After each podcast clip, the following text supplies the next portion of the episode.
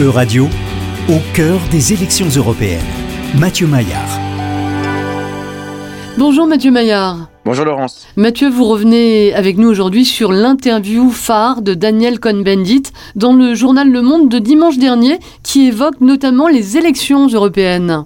Oui, Daniel Cohn-Bendit, le leader de mai 68, est l'une des grandes figures historiques du Parti des écologistes qui, en 2017, avait annoncé son soutien public à Emmanuel Macron, a annoncé durant cette interview prendre ses distances avec le président de la République. Il a qualifié cette rupture de déception intellectuelle et l'attribue notamment au projet de loi sur l'immigration porté par le ministre de l'Intérieur euh, Gérald Darmanin. Et concernant les élections européennes de juin 2024, il conseille aux écologistes de sortir de l'humiliation totale de la NUPES, l'alliance de gauche qui a implosé sous le poids des désaccords, notamment après le refus de la France insoumise de qualifier le Hamas palestinien de mouvement terroriste. Il a affirmé que les écologistes, les socialistes et les radicaux de gauche sont tous d'accord sur la vision de l'Europe et a appelé à dépasser les intérêts de la boutique X, Y ou Z. Pour lui, une telle liste avec un vrai programme peut attirer toute la gauche de la Macronie. Concrètement, comment se traduirait une telle alliance?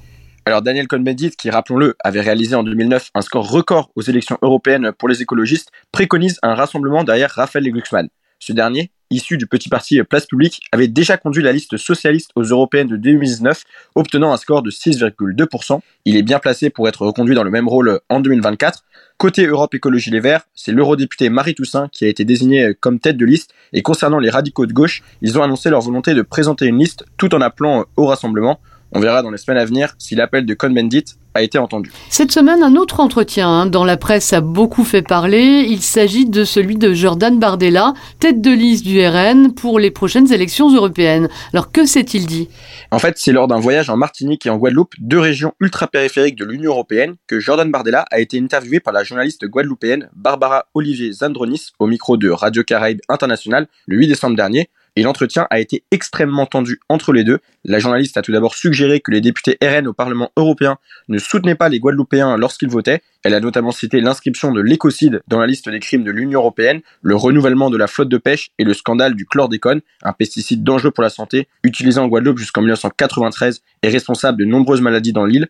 M. Bardella a lui défendu sa ligne politique en affirmant qu'il était en faveur d'un patriotisme économique, de la fin des accords commerciaux négociés par l'Union européenne et que son parti ne votait pas des textes en contradiction avec les intérêts des pêcheurs. Le travail de Jordan Bardella au Parlement européen a ensuite longuement été évoqué. La journaliste a commencé par demander au président du RN pourquoi posait-il souvent des questions orales au Parlement européen, mais n'avait à son actif qu'une seule proposition de résolution en 4 ans. Monsieur Bardella a répondu qu'il disposait d'un des meilleurs taux de présence à 92%.